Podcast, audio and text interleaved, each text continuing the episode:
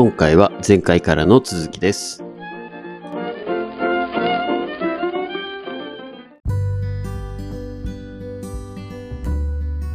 はい、お願いします。お願いします。はい、前回はクレディ・スイスうん。の銀行関連のですね、話からいろいろ盛り上がりましたが、ねはい、えー今回はですね、ちょっと系統を変えてですね、え。うん。はい、プーチン大統領、んはいアクセントが変ですね、プーチン大統領らに逮捕状ということで、ほうほうほはい、国際刑事裁判所というところで、う。うん。プーチンに、えー逮捕状が出たっていう記事ですね。うん。はい。誰が出したかというと、国際刑事裁判所、通称 ICC というところが、うん。えーウクライナ侵攻をめぐる戦争犯罪容疑うん。で、ウラジミール・プーチンらに逮捕状を出したということです。ですね。ただ、で、ICC っていうのが、うん。加盟してる国の中でしか、うん。その逮捕権とか管轄権を行使できないそうです。はい。で、じゃあ肝心のロシアはどうなのかというと、うん。ロシアはですね、非加盟国のため、うん。この動きが何か大きな影響をもたらす可能性は極めて低いそうです。そうね。はい。そうなんですって。でですね、もっとびっくりしたのがですね、はい。アメリカもうん ICC に加盟してないと。さすがアメリカ。はい。ジャイアン。で、一説によるとですね、アメリカが加入するとですね、今回ロシアが、えーウクライナに侵攻したのと同じようにですね、アメリカがアフガンに、えー侵攻したうん。ものと同じことをですね、今はいしてることになるので、うん。米軍関係者が、えーアフガニスタンで拘束者を虐待した、殺害したっていうことに対して、うん。えーもろもろ、こう、戦争犯罪として捜査を受けるということで、ICC 入ってないんじゃないかという噂もありますけど、まあその辺はどうかわかりませんけど、そうね。まあいずれにせよ、アメリカも入ってない。なんと中国も入ってない。うんうんうん。もはやこれは意味があるのかという感じですけど。そう。一応加盟が、この ICC 加盟が124カ国って言われてますね。うんうんうん、オラオラオランダのハーグっていうところに本拠地があるんですけれども。はいはいはい。そう。だから、まあ、形骸化してるっちゃ形骸化してるんかもしれへんよね。実際 ICC は、うん。日本は入ってるんですかね。入ってますね。日本入ってますね。うん。ちなみに、ガーシーとかはこういうので捕まるわけじゃないですよね。ガーシーは完全はにインターポールにもう指名手配されてますからね。なんねか、そう、今つ、今ね、逮捕されるリストで言うと、ガーシー、プーチン、トランプですからね。すげえ。すげえ、とこに並んだな、みたいな。すごい。世界を股にかけてますね。そう。で、なんかちなみにガーシーは、あれでしょ、あの、日本のその旅券、まあパスポートですよね。うんうんうん。これが今、日本の警察が外務省に、えー、旅券のうんそのこ効力、要は、はいはいはい。えー期間ですよね。これをまあ、停止するようにっていう措置を動いてるみたいですね。すごいですね。なえななんでそんな一、うんまあ国会議員とはいえ、まあ一個人じゃないですか。そうね。そんな国を相手に回すほどの、なんかネタ握っちゃったんですかね。うん。か、まあ、その、何その訴えを起こした側あのバックに誰かがいるとかそういう話じゃないんかなと思うけどね。あ。ねなんか国会に来ないからってそんなことになるとは正直思えないんで、うん。なんか誰かの権力のある人の市場が入ってる感じが勝手に僕はしてますけど。ありそうっすよね。まあ、ね国会に行ってないとかね、なんか、ホリエモンとかをツイートしてたよね。誰やったっけ、田中うん。田中角栄？拓也も死んでますよ。うん、とかも出てなかったし。ああ、とそういうことですか。はいはい。あと、小沢一郎？うんうんうんうん。もう10年ぐらい出てないでしょ？あ、そうなんですか。そう。なんええで、じゃあ、逮逮捕じゃないよ、除名とかされへんのみたいな話ねですそうそこはなんかちょっと、そんなことでっていう感じですけど、なんかそれとは全然違う話がうん。ありそうですけどね。だから。ガーシーはいいんですよ。まあ、あ そうそうそう。ガーシー、まあ、ガーシーファンがね、いらっしゃるかもしれないんで、まあ、はい。うんガーシーはいいんですよ。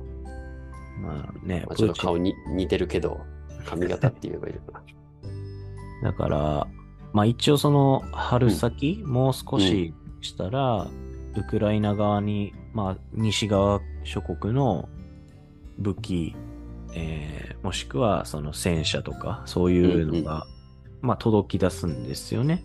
うん。だから春は一気にそのロシアに対する攻勢をかけられる。まあ要は、今押し込まれてるかどうかは知らないけど、まあ知らんけど、そのウクライナ側が押し返す可能性が大きいっていうのが、この春ですよね。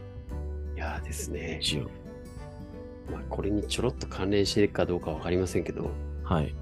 あの、アメリカの無人偵察機がロシア飛んでる、ロシアじゃないな、うんあれどっうんという国会かどっかを飛んでる時に、はいはいはい。ロシアの戦闘機が来てうん。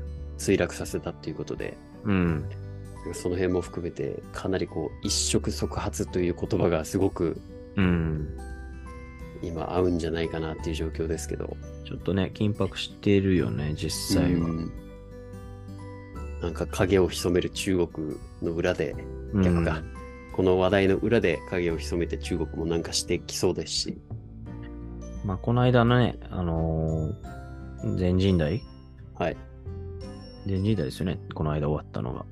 ありましたね。うん。あれで、まあ一応、台湾のその統一の話っていうのももう一回出てたし、うんうんうん。だから、まあ、あと、数年したら、戦争じゃないんですかね。いや、ありえますよね、それは。うん。うんそそんな気はするな。そうですね。なるほど。いや、嫌やけど、ですね。マジで。まあ、あの、ね前回の話で、うんクレディ・スイスやいろんな銀行関連で、うん経済先行き不安によって、うん。まあ、株価含めて、金の価格が上がったっていう話をしてましたけど、はいはい。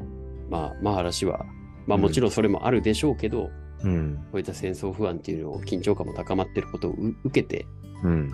金っていうのも非常に高くなってるうん。のではないかという話がありましたけど、そう思うね。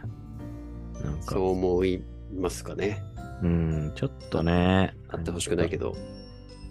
まあ、そんなね、心配してもしゃあないっちゃしゃあないし、お起きるときは起きるしっていう話なんですけど、うん。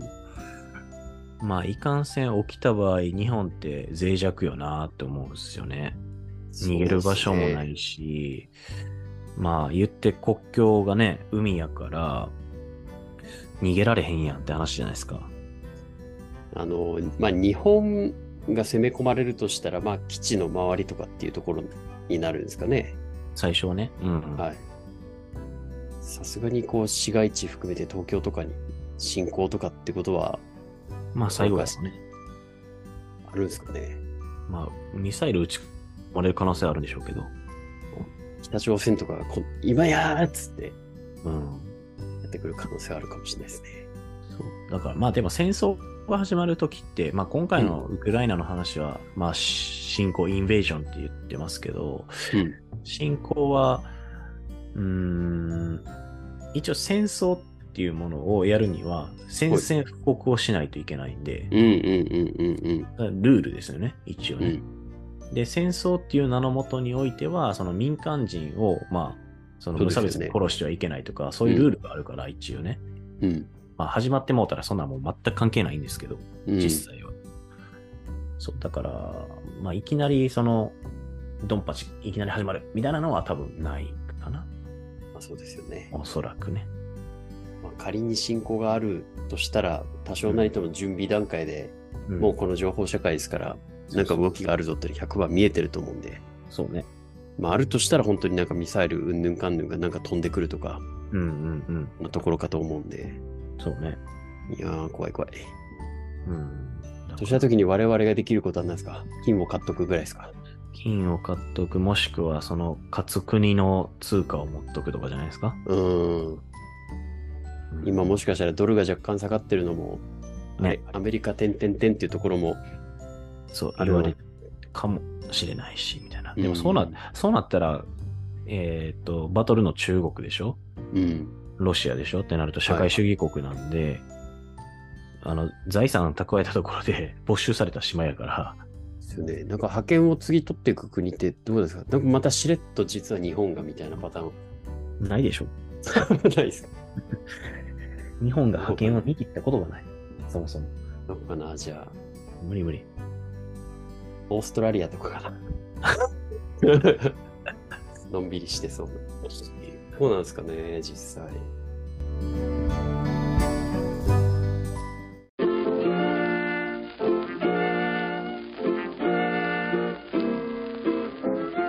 次回に続きます。